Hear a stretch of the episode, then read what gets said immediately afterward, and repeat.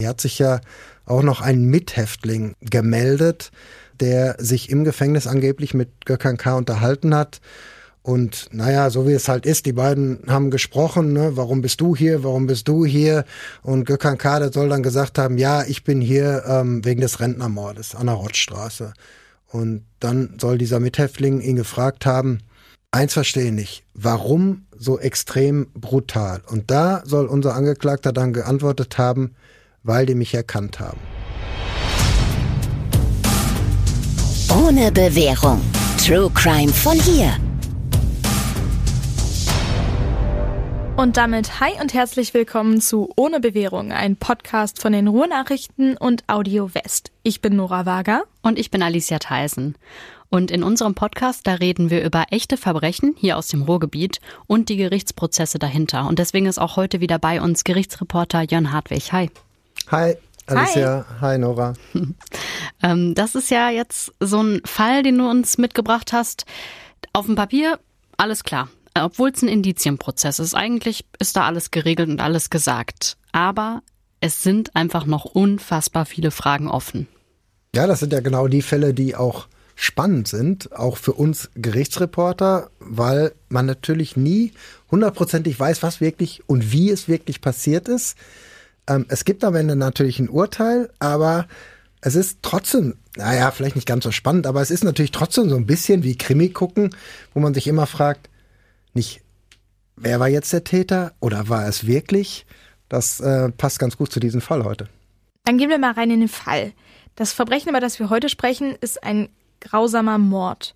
Und weil wir in dieser Folge auch ein paar Beschreibungen der Tat drin haben werden, die sehr grausam sind, haben wir hier eine kleine Triggerwarnung. Wenn ihr das nicht gut abhaben könnt, dann ist das vielleicht nicht eure Folge oder ihr hört sie vielleicht nicht zum Einschlafen, nur damit ihr gewarnt seid. Im Februar 2017 ist in Bochum ein Rentner-Ehepaar überfallen worden. Die Frau war 79, ihr Mann, der in den Rollstuhl gefesselt, war ein Jahr jünger. Sie ist erstochen worden, er ist auf brutalste Art und Weise getreten worden, direkt auf den Kopf. Und dann ist er später auch gestorben. Das war dann aber rund drei Wochen nach der Tat. Ja, es hat aber dann noch über fünf Monate gedauert, bis zumindest einer der mutmaßlichen Täter festgenommen worden ist. Das war Gökhan K. aus Recklinghausen. Und der war zur Tatzeit 33 Jahre alt. Und dieser Gökhan K., der ist dann am 6. August 2018 am Bochumer Landgericht wegen Mordes und wegen Raubes mit Todesfolge zu lebenslanger Haft verurteilt worden.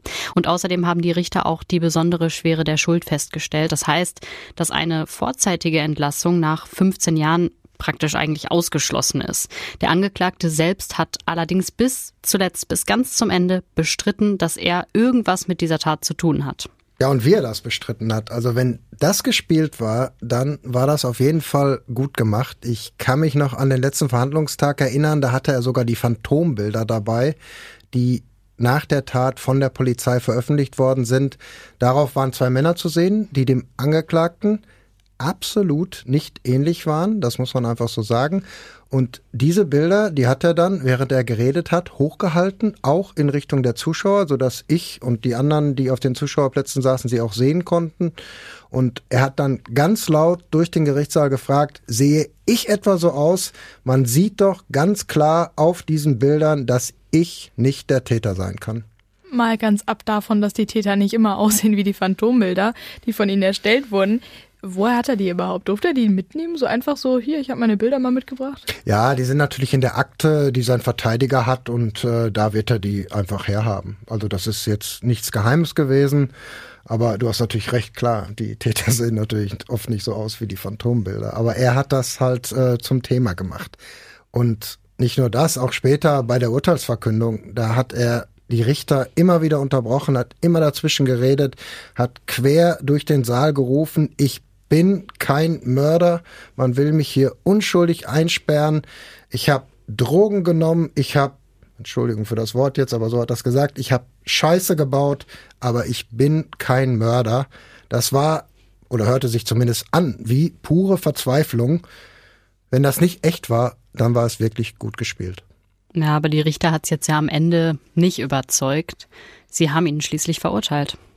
Ja, sie haben alles als Schauspielerei abgetan. Die Richter, die waren absolut sicher am Ende, dass Gökhan K. der Täter war. Einer der Täter zumindest. Es waren nämlich zwei Männer, die die Rentner damals überfallen und umgebracht haben. Aber den zweiten Täter, den hat man bis heute nicht. Man weiß auch überhaupt nicht, wer das sein könnte. Es gibt überhaupt keinen Ermittlungsansatz. Die Polizei, die tappt in dieser Frage auch nach wie vor völlig im Dunkeln. Aber Gökhan K., der Angeklagte, der mit ihm zusammen die Tat verübt hat, der müsste ihn ja eigentlich kennen, oder nicht?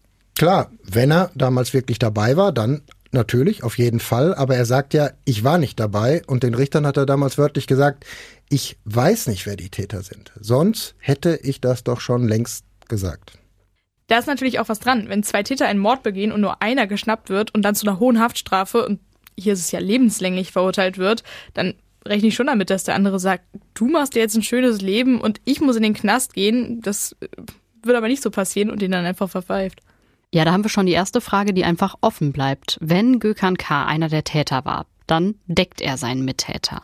Wenn er aber gar nicht dabei war, dann kann er ihn natürlich auch nicht kennen, aber dann säße er wirklich unschuldig im Gefängnis. Aber gehen wir mal zu der eigentlichen Tat.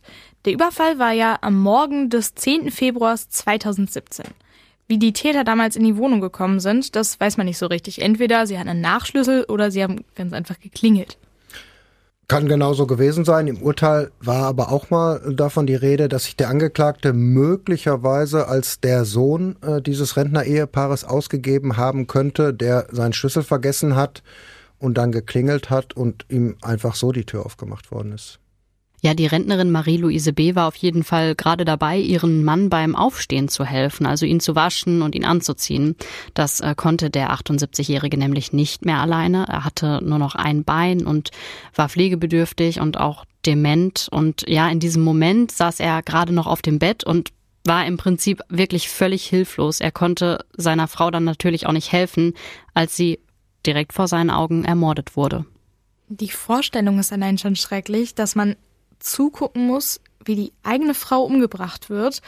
Die sind ja auch wirklich schon lange verheiratet gewesen und man einfach nichts machen kann. Ja, und dann auch noch so extrem brutal. Die Richter, die gehen davon aus, dass der Angeklagte die 79-jährige Marie-Louise B., dass er sie geschlagen hat, dass er sie gewürgt hat, bis sie wirklich kurz davor war zu ersticken und dass er ihr dann auch noch mit einem Küchenmesser zweimal direkt in den Hals gestochen hat. Dabei soll er auf ihren Beinen gekniet haben, als sie schon am Boden lag. Und dann am Ende soll er ihr auch noch mit voller Kraft vor den Kopf getreten haben. Das muss wirklich schrecklich gewesen sein. Ich weiß gar nicht, ob ich das hier sagen kann und darf. Ich, ich mache es einfach mal. Ich musste mir das im Prozess ja auch anhören. Es war auf jeden Fall so, dass ihr Blut über einen halben Meter hochgespritzt ist, bis an die Türen einer Kommode.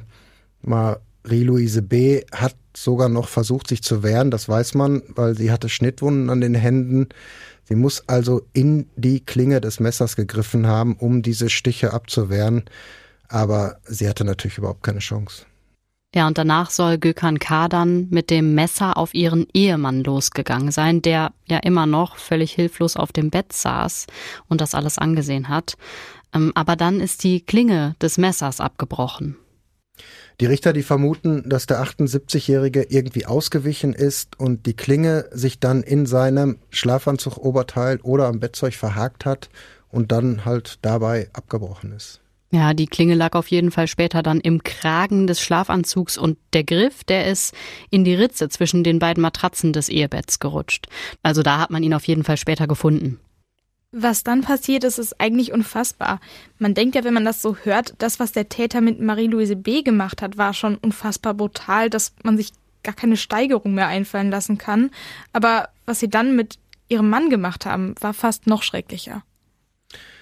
Ja, dem 78-Jährigen, dem sind durch die Tritte beide Augen zertrümmert worden. Das ganze Bett soll voller Blut gewesen sein. Das sind so Bilder, die darf man wirklich nicht lange in seinem Kopf haben. Die Richter haben im Urteil damals von Stampftritten geredet, ganz schreckliches Wort, von oben direkt auf den Kopf mit der Sohle direkt in die Augen dieses alten, hilflosen Mannes.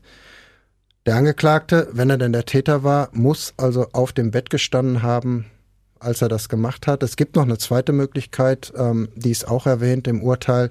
Die zweite Möglichkeit ist nicht weniger grausam. Da ist nämlich die Rede davon, dass er vielleicht einen Baseballschläger benutzt hat.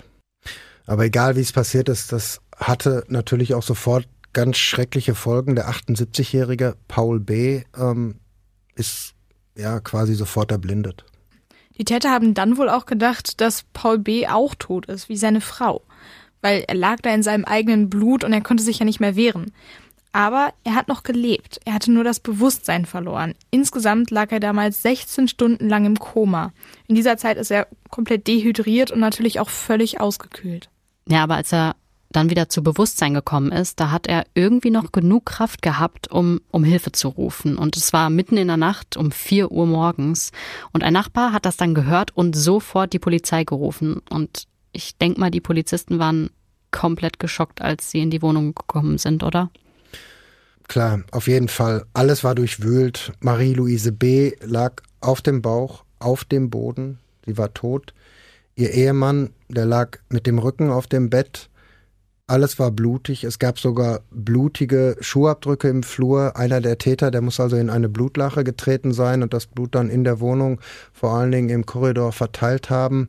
Das war aber laut Urteil nicht unser Angeklagter Gökhan K., sondern der andere Täter, von dem diese Fußspuren äh, stammen sollen. Das Blut unter den Schuhen der Täter hat im Prozess dann ja noch eine ganz besondere Rolle gespielt. Unter einem der Turnschuhe von Gökhan K. ist ja später tatsächlich Blut der beiden Opfer gefunden worden, was für seine Verurteilung sehr wichtig war, weil er hat ja bis zum Schluss seine Unschuld beteuert. Auf jeden Fall. Aber bis das rausgekommen ist mit dem Blut, hat es dann doch noch ziemlich lange gedauert. Die Polizei, die hatte ja am Anfang überhaupt keine heiße Spur, trotz dieser blutigen Fußabdrücke im Flur. Das Einzige, was man wusste, war, dass die Täter morgens da waren. Deshalb hatte man ja auch gehofft, dass sie vielleicht gesehen worden sind, bevor sie ins Haus gegangen sind.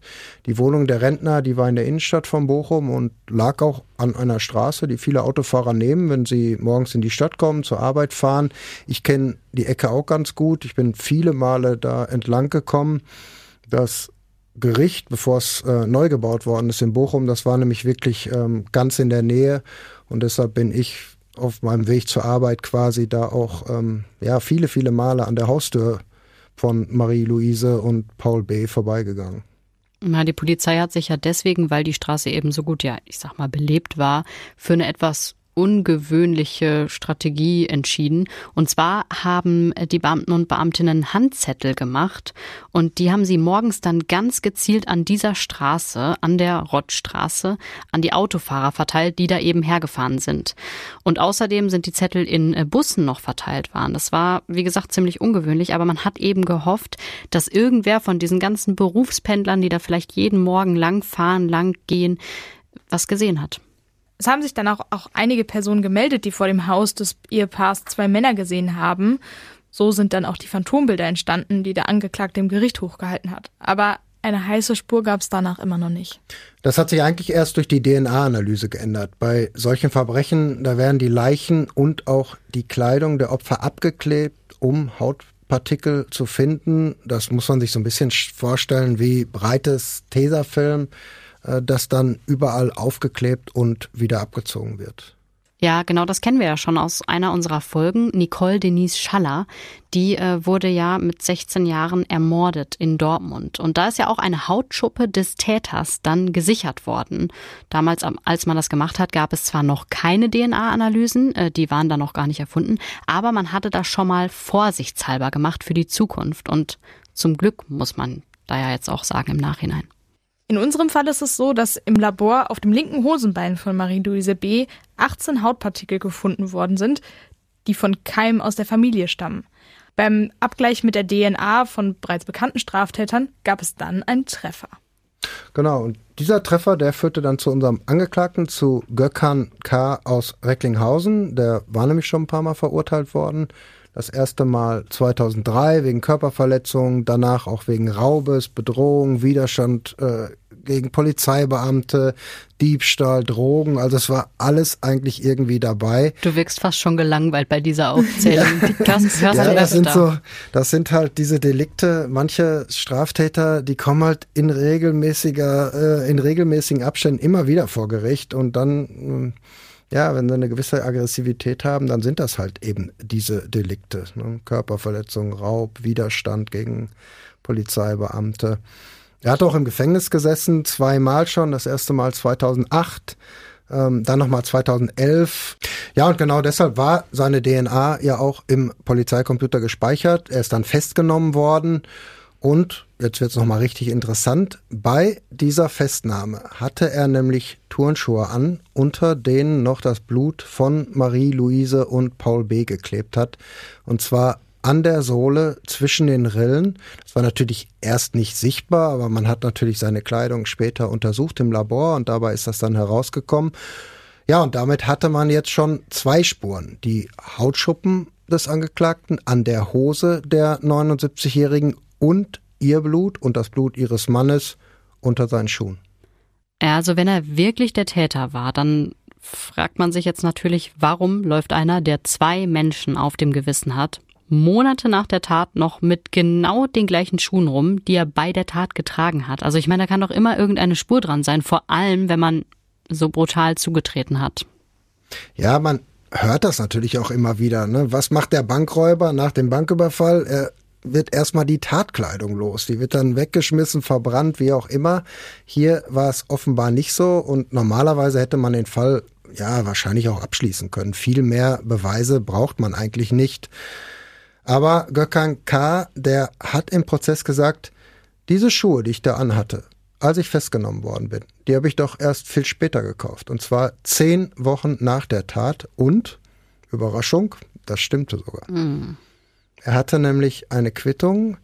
Den Richtern ist deshalb gar nichts anderes übrig geblieben, als da nochmal nachzuermitteln, auch in dem Schuhgeschäft, das der Angeklagte genannt hat, in Herne. Der Geschäftsführer ist dann damals gekommen und auch der hat diesen Kauf bestätigt. Das waren Nike-Turnschuhe in Größe 41 und zwar ein Modell, das offenbar nicht ganz so oft verkauft wird.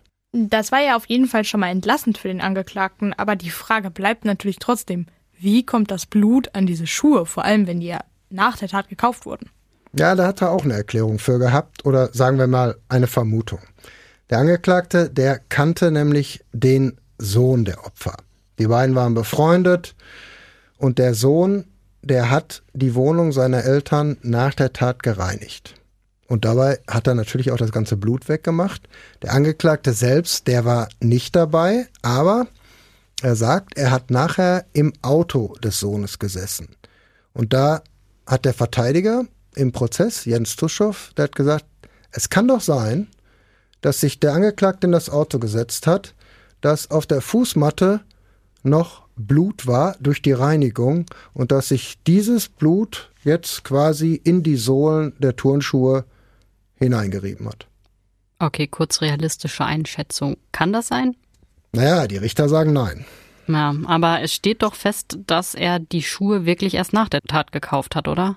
Ja, aber da sagen die Richter, kann schon sein, dass er die Schuhe erst nachher gekauft hat, aber dann hat er vielleicht zwei Paar Nike-Turnschuhe gehabt, die genau gleich waren. Ein Paar, das er nach der Tat gekauft hat und wofür er dann auch die Quittung hat, die er im Gericht präsentiert hat. Und ein identisches Paar, das er eben schon vorher hatte und das er dann auch bei der Tat getragen hat und auch bei seiner Festnahme. Ich muss ehrlich sein, für mich passt das alles nicht so wirklich zusammen. Aber wir haben ja auch noch die Hautschuppe. Die kann man ja nicht einfach so wegdiskutieren wie die Schuhe. Auch das hat er versucht. Er hat nämlich gesagt, naja, ich war ja mit dem Sohn befreundet. Und zwar ziemlich gut. Und deshalb war ich auch mal mit ihm in der Wohnung der Eltern in Bochum. Wir haben da mal tapeziert. Wir haben da aber auch mal zum Mittag gegessen, bevor wir aufgebrochen sind zu einem Trip nach Holland. Und da kann es doch sein, dass Hautschuppen von mir zum Beispiel auf einem Stuhl gelandet sind, auf den sich Marie-Louise B. dann später gesetzt hat und dass meine Hautschuppen dann so an ihre Hose gekommen. Wäre ja vielleicht auch denkbar, aber auch da sagen die Richter, das glauben wir einfach nicht. Weil der Abstand zu lange ist. Er ist einfach schon zu lange her. Die Renovierung, die war 2015, die Tat war 2017 und dieser Zeitraum, der war den Richtern dann ja einfach zu lang. Okay, also wir haben jetzt die Hautschuppen und äh, wir haben das Blut unter der Sohle. Aber es gab auch noch ein Haar, das ähm, die Ermittler dann in der Wohnung gefunden haben. Und das Haar, das war von Gökhan K. Ja, das Haar, das soll tatsächlich von ihm stammen. Das wurde zumindest gesagt, auch im Urteil, so steht es auch im Urteil. Aber auch wieder interessant, das Haar war braun. Und der Angeklagte, der hat schwarze Haare. Im Prozess hat er sich deshalb sogar ja, halb ausgezogen, um zu beweisen, dass er eben überall am Körper schwarze Haare hat. Okay. Er hat sein T-Shirt hochgeschoben und seinen Bauch gezeigt. Er hat sein Hosenbein hochgeschoben, sodass man sein Bein sehen konnte. Ich meine, ich selbst sitze in so in dem Saal relativ weit weg und äh, da ist auch noch zwischen dem Zuschauerraum und dem quasi Verhandlungssaal ist auch noch eine schusssichere Scheibe. Aber soweit ich das sehen konnte, hatte er eben schwarze Haare und keine braunen. Aber das hat die Richter auch nicht von seiner Unschuld überzeugt. Es gab da natürlich auch eine DNA-Analyse, die war jetzt von der Wahrscheinlichkeit nicht so super, aber die hat eben auch auf den Angeklagten hingewiesen. Aber wir merken schon, es gibt wirklich viele Sachen, bei denen man in diesem Prozess Fragen haben kann. Aber lasst uns erstmal auf den Angeklagten selber gucken. Er hat nach der Schule eine Lehre zum Kanalbauer angefangen und dann aber die Zwischenprüfung nicht geschafft. Danach hat er ganz viele verschiedene Jobs gemacht. Er war Paketfahrer, hat bei Nokia in Bochum Handys zusammengebaut, dann hat er auf dem Bau gearbeitet und zuletzt hatte er von Hartz IV gelebt. Ja, das liegt so ein bisschen daran, dass es eigentlich immer irgendetwas gegeben hat, was ihm nicht gepasst hat. Er hat im Prozess gesagt, ja, die Lehre zum Kanalbauer, die habe ich nur angefangen, weil mein Vater mich dazu gedrängt hat. Der hat nämlich gesagt, Junge, da kannst du richtig Geld verdienen, mach das. Der Job bei Nokia, der war ihm auch nicht gut genug. Da hat er gesagt, da war ich ja wie eine Maus im Käfig. Ich musste nur Nachtschichten machen, obwohl man dafür natürlich auch nochmal extra Geld kriegt und auf dem Bau war es auch nicht gut genug für ihn. Das passt alles so ein bisschen dazu, was auch die Psychiaterin im Prozess über ihn gesagt hat. Die hat nämlich gesagt, diesen Angeklagten Gökhan K., den interessieren eigentlich nur seine eigenen Bedürfnisse. Was natürlich so viel heißt wie, er macht nur das, wozu er Lust hat. Dabei kann er nett sein, aber eben auch aggressiv, was man vor allen Dingen an seinen Vorstrafen sehen kann. Eine frühere Partnerin, die hat zum Beispiel auch erzählt, dass er total wütend werden kann. Eine hat sogar gesagt, dass er so eifersüchtig war, dass er sie sogar bedroht hat, mit dem Tod bedroht hat, dass er ihr in den Bauch getreten hat, obwohl sie schwanger war. Er sei auf jeden Fall ein Mensch, so hat es die Psychiaterin dann vor dem Bochumer Schwurgericht ausgedrückt, der wenig Empathie hat. Das heißt, er kann sich einfach schlecht in die Gefühle oder gar nicht in die Gefühle anderer Menschen hineinversetzen. Wir haben in unserem Podcast ja schon über viele Mordprozesse gesprochen und ganz oft geht es da ja auch um die Psychiaterin oder Psychiater, die so einen Prozess beobachten und begleiten, genau wie jetzt gerade bei Gökhan K. Und die werden hinzugezogen. Aber was machen die eigentlich bei Gericht? Was ist ihre Rolle? Wenn Psychiater in einem Strafprozess sitzen, dann haben die den Status eines unabhängigen Sachverständigen. Das heißt, sie sind nicht da, um den Angeklagten zu behandeln oder eine Entscheidung zu treffen wie die Richter, sondern Sie beraten erstmal einfach nur. Dem Angeklagten steht es frei, sich mit dem Psychiater zu unterhalten oder auch eben nicht. Spricht er mit ihm, dann unterliegt der Psychiater später vor dem Gericht nicht der Schweigepflicht, also darf erzählen, worüber die beiden geredet haben. In den allermeisten Fällen geht es um die Schuldfähigkeit des Angeklagten. War der Angeklagte zur Tatzeit vielleicht vermindert schuldfähig? Das könnte am Ende zum Beispiel die Strafe reduzieren. Oder war er oder sie vielleicht aufgrund einer psychischen Erkrankung sogar komplett schuldunfähig? Dann können solche Menschen natürlich gar nicht bestraft werden. In so einem Fall geht es dann um die Frage, ob der Angeklagte zum Schutz der Allgemeinheit auf unbestimmte Zeit in einer geschlossenen Psychiatrie für Straftäter untergebracht werden muss. Oft geht es um den Drogenkonsum von Angeklagten und die damit verbundenen Fragen. Muss der Angeklagte vielleicht eine Zeit lang in eine geschlossene Therapieeinrichtung oder so? Wichtig ist allerdings festzuhalten, die Psychiater in Strafprozessen sind nur Berater. Entscheiden tun sie am Ende nicht. Das machen allein die Richter. Kleiner Fakt dazu noch, der Unterschied zwischen Psychiater und Psychologe. Habe ich letztens erst nochmal gelesen. Ähm, Psychiater, das sind die, die wirklich auch äh, kranke Menschen behandeln dürfen. Ja, und die Medizin studiert haben vor allen Dingen. Genau. Und die Psychologen, das sind eigentlich alle, die Psychologie eben studiert und auch abgeschlossen haben. Das heißt, das können auch Coaches sein oder so, also die in ganz anderen Bereichen arbeiten. Ja, wollte ich nochmal so ja, anfügen. Das ist, das ist interessant. In, in, in, vielen Prozessen ähm, ist es sogar so, dass ein Psychiater und eine Psychologe oder eine Psychiaterin und eine Psychologin ähm, anwesend sind. Weil es manchmal auch darum geht, ähm, ja, Intelligenzminderung, ähm, Auffassungsgabe und so weiter. Hm. Mhm. Aber in unserem Fall ist es ja jetzt eine Psychiaterin gewesen und die ist davon ausgegangen, dass der Angeklagte zur Tatzeit voll schuldfähig war. Es gab also gar keine Beeinträchtigung der Steuerungsfähigkeit oder der Einsichtsfähigkeit. Ja, so heißt das immer. Hört sich ein bisschen sperrig an. Ne? Ja, schon ein bisschen. Aber was gemeint ist, ist ja. klar, er hat zwar Drogen genommen, aber nicht so, dass er jetzt nicht mehr wusste, was er da gerade tut. Also das heißt, die Staatsanwaltschaft geht davon aus, dass äh, Gökhan K. zumindest am Anfang relativ geplant vorgegangen ist, dass er die beiden Rentner bedrohen, dann einschüchtern und dann ausrauben wollte. Der Plan ist aber dann völlig außer Kontrolle geraten. Also große Beute wurde am Ende ja auch nicht gemacht. Es wurde zwar alles durchwühlt, der echte Schmuck von Marie-Louise B. war dann auch weg, die Perlenketten zum Beispiel und der Goldschmuck. Der Modeschmuck, der ist allerdings dagelassen worden. Wissen wir eigentlich, was mit der Beute passiert ist? Ist die gefunden worden? Äh, nein, die Beute ist nie gefunden worden.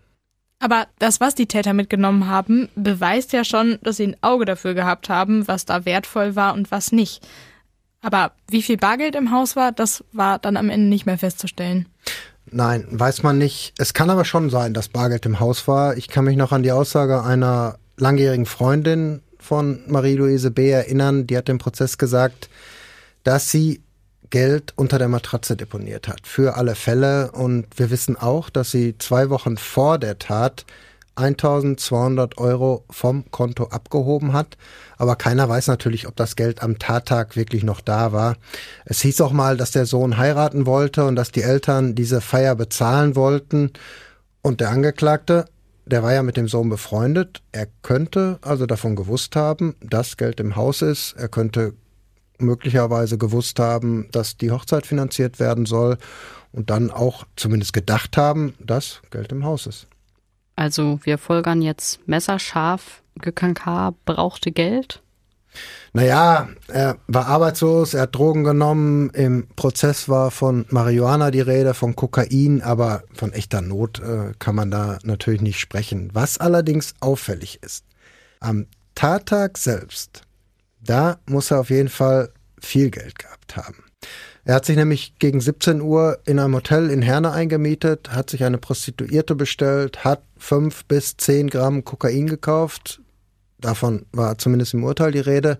Und am nächsten Tag soll er dann sogar noch eine weitere Prostituierte bezahlt haben.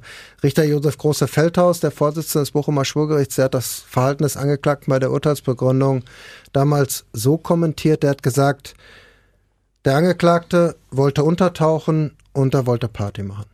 Was ich mich gerade frage, wenn der Angeklagte ab Nachmittag in einem Hotel war und wenn er, wie er behauptet, unschuldig ist, hätte er dann nicht versuchen können, auch für den Vormittag irgendwelche Alibis zu kriegen? Ich meine, man geht ja nicht jeden Tag in, ins Hotel und bestellt Prostituierte aufs Zimmer, zumindest ich mache das nicht. Ähm, das wird für ihn ja schon ein besonderer Tag gewesen sein, an den man sich vielleicht auch erinnern kann. Ja, er hat das auch versucht. Er hat im Prozess gesagt, ich war bis morgens um acht bei meiner Freundin. Auch interessant, wenn er sich nachmittags mit Prostituierten mhm. trifft. Danach war ich in einer Spielhalle, dann in Herne und danach dann im Hotel. Aber das mit der Spielhalle, das hat schon nicht geklappt. Die Frau, die er genannt hat als Alibi-Zeugin, diese Spielhallenaufsicht, die hatte an dem Tag, um den es ging, nämlich gar keinen Dienst. Das Handy wäre jetzt vielleicht eine Möglichkeit gewesen. Ähm, damit hätte man ihn vielleicht orten können, aber dieses Handy, sein Handy, das hat er morgen schon ausgeschaltet. Okay, das ist aber jetzt wiederum ein bisschen verdächtig. Wenn du dein Handy ausmachst, dann kann es ja sein, dass du es ausmachst, um eben nicht geortet zu werden. Klar. So steht es auch im Urteil, dass er das Handy genau deswegen ausgeschaltet hat. Aber abseits der ganzen Indizien gibt es ja auch eigentlich einen Zeugen der Tat, nämlich Paul B.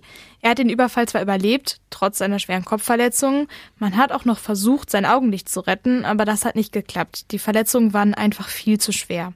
Er ist dann vom Krankenhaus sogar noch in die Reha verlegt worden, aber da ist er dann verstorben. Der Polizei hat da vorher aber noch gesagt, dass er überhaupt keine Erinnerung hat. Was ja auch sein kann, wegen seiner absolut schweren Kopfverletzungen und auch seiner stundenlangen Bewusstlosigkeit. Ich würde mir irgendwie wünschen, dass er sich an nichts mehr erinnern kann. Wir wissen ja auch gar nicht, ob sein Tod überhaupt eine direkte Folge seiner Verletzung war. Das konnte man nicht feststellen. Deshalb sind die Richter in seinem Fall ja auch nicht vom Mord ausgegangen, sondern von Raub mit Todesfolge. Richter Josef Große-Feldhaus, der hat das im Urteil damals ja fast so ein bisschen poetisch ausgedrückt. Er hat nämlich gesagt, wir gehen davon aus, dass er seinen Lebensmut verloren hat weil er seine Frau verloren hat und weil er sein Augenlicht verloren hat. Nachdem der Angeklagte zu lebenslanger Haft verurteilt worden ist, war ja eigentlich klar, dass er Revision einlegt. Er hat ja die ganze Zeit gesagt, dass er unschuldig ist. Hat er dann auch gemacht. Und der Bundesgerichtshof in Karlsruhe hat das Bochumer Urteil dann nochmal auf Rechtsfehler überprüft und dabei tatsächlich ein Detail gefunden, mit dem man nicht zufrieden war. Dadurch musste es dann noch zu einem zweiten Prozess kommen. Ja, der fand dann auch wieder am Bochumer Landgericht statt, allerdings vor anderen Richtern. Dabei ging es aber wirklich nur um ein Detail, das im Großen und Ganzen eigentlich gar keine Rolle gespielt hat. Die Strafe im ersten Urteil war ja lebenslange Haft plus besondere Schuldschwere, also Entlassung nach 15 Jahren praktisch ausgeschlossen. Und zusätzlich hatten die Richter aber auch noch angeordnet, dass der Angeklagte in dieser Zeit auch noch eine Drogentherapie macht. Und da hat der Bundesgerichtshof gesagt, das ist nicht genug begründet worden, warum das unbedingt sein muss. Ja, und genau über diesen einen Punkt ist dann im zweiten Prozess auch nur gesprochen worden. Übrigens mit demselben Ergebnis. Der Angeklagte kann die Drogentherapie machen, aber auch in diesem Prozess hat Gökhan K. nochmal alles versucht, um die Richter zu überzeugen, dass er unschuldig im Gefängnis sitzt. Aber da gab es einfach nichts mehr dran zu rütteln. Das Urteil war schon rechtskräftig bis eben auf diesen Punkt der Therapiefrage. Das heißt, jetzt gibt es eigentlich nur noch eine Möglichkeit für Gökhan K., und zwar die Möglichkeit eines Wiederaufnahmeverfahrens. Was ist das eigentlich, Jörn, und wie hoch stehen die Chancen, dass Gökhan K. damit Erfolg hat?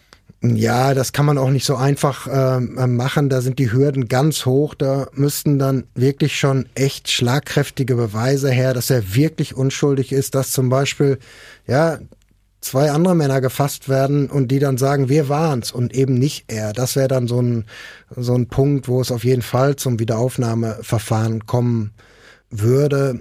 Aber hier gibt's ja auch noch einen weiteren Fall. Hier hat sich ja auch noch ein Mithäftling ähm, gemeldet damals, der sich im Gefängnis angeblich mit Gökhan K. unterhalten hat und naja, so wie es halt ist, die beiden haben gesprochen, ne, warum bist du hier, warum bist du hier?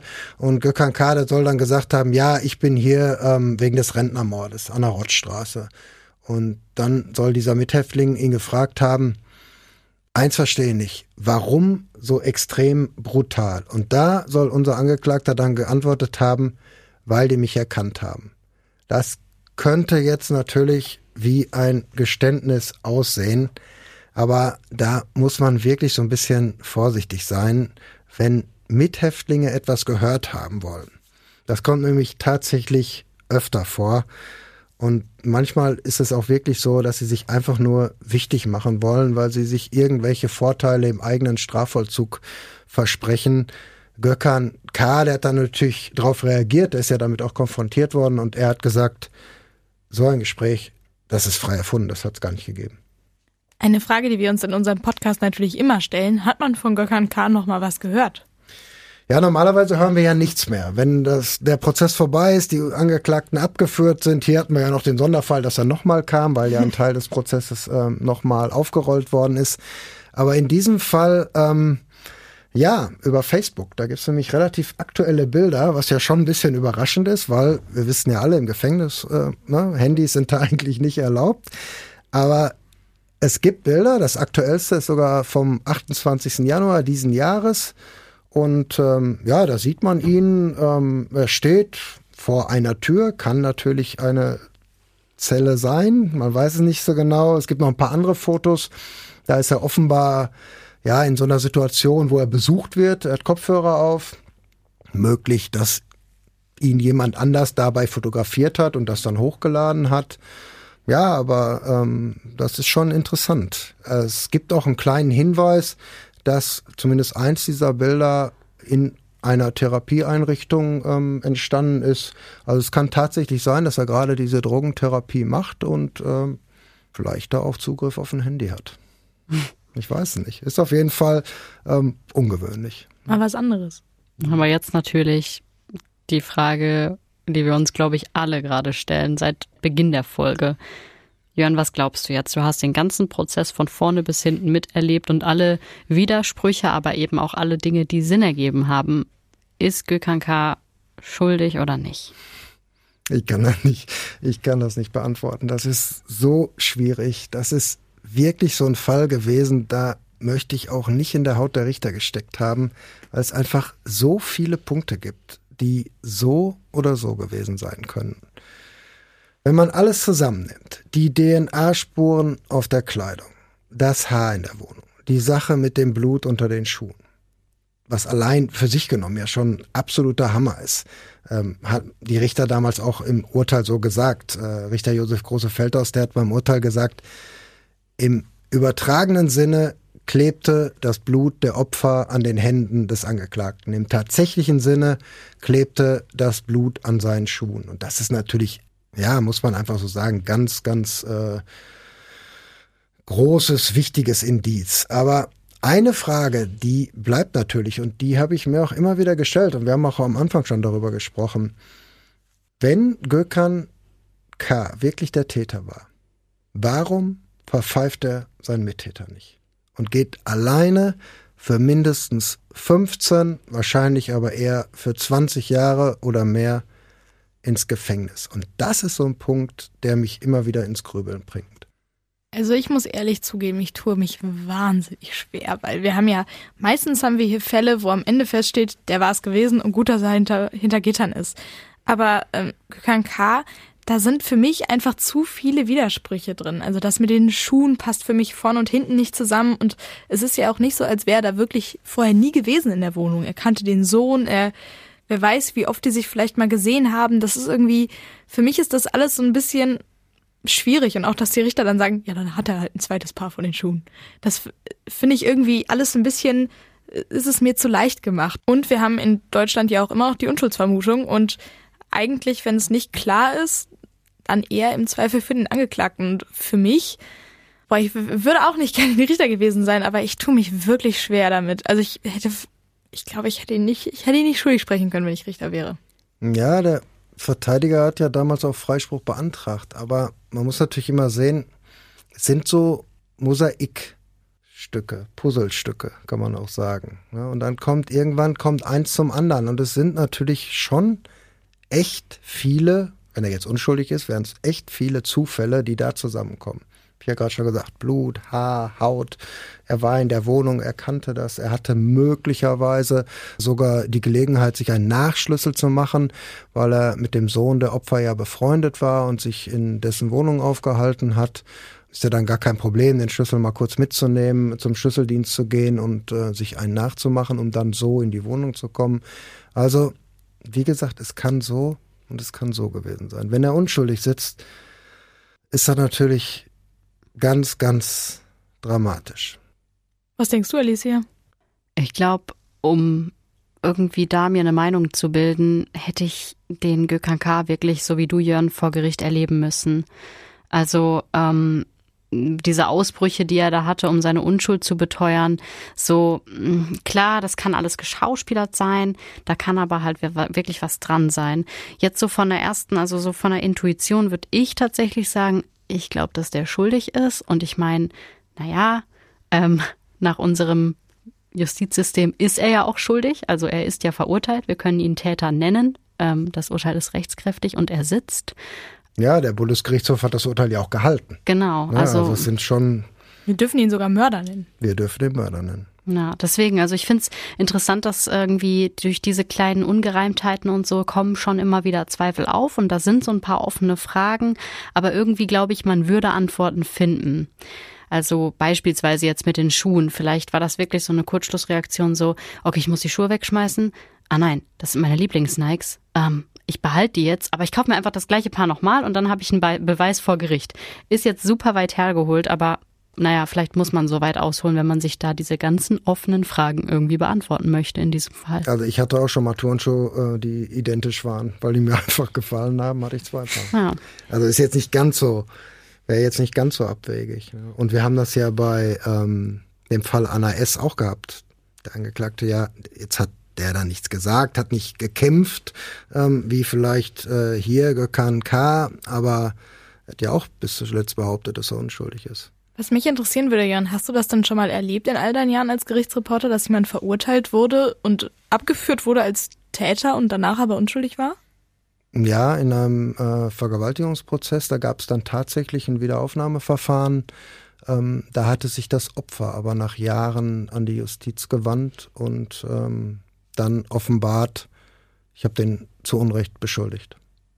Der, ich weiß nicht mehr genau, müsste ich nachgucken, sechs oder sieben Jahre, glaube ich, gesessen, weil der nämlich im Gefängnis immer dabei geblieben ist, hat im Gefängnis gesagt, ich bin unschuldig. Und mhm. wenn du immer deine Unschuld beteuerst, obwohl du rechtskräftig verurteilt bist, dann sagen die Psychologen, die da auch im Gefängnis äh, natürlich sind, keine Einsicht, setz dich nicht mit der Tat auseinander und dann machst du Endstrafe, da kommst du nicht auf Bewährung vorher raus. Aber Gökhan K. sitzt ja jetzt erstmal rechtskräftig als Mörder in Haft und solange da sich nichts Neues ergibt, wird es auch so bleiben. Wir werden das natürlich wie alle unsere Fälle, die wir besprochen haben, weiter im Blick behalten. Wenn da nochmal was Neues passiert, dann sagen wir euch natürlich Bescheid. Und sonst danken wir dir, Jörn, für diesen wirklich, wirklich spannenden Fall, mhm. bei dem wirklich, ja, man die ganze Zeit mitgerätselt und gefiebert hat, wie es denn jetzt hätte sein können. Sehr gerne. Also, der Fall ist wirklich ähm, interessant, auch für mich interessant, auch interessant immer noch wieder zu erzählen. Und ja, man hofft natürlich immer so ein bisschen, dass irgendwann die Gewissheit kommt, dass entweder Gökhan K. den zweiten Täter benennt oder sich irgendwas anderes auftut, damit das eben nicht so offen bleibt. Wir hören uns beim nächsten Mal. Bis dann. Ciao. Ciao.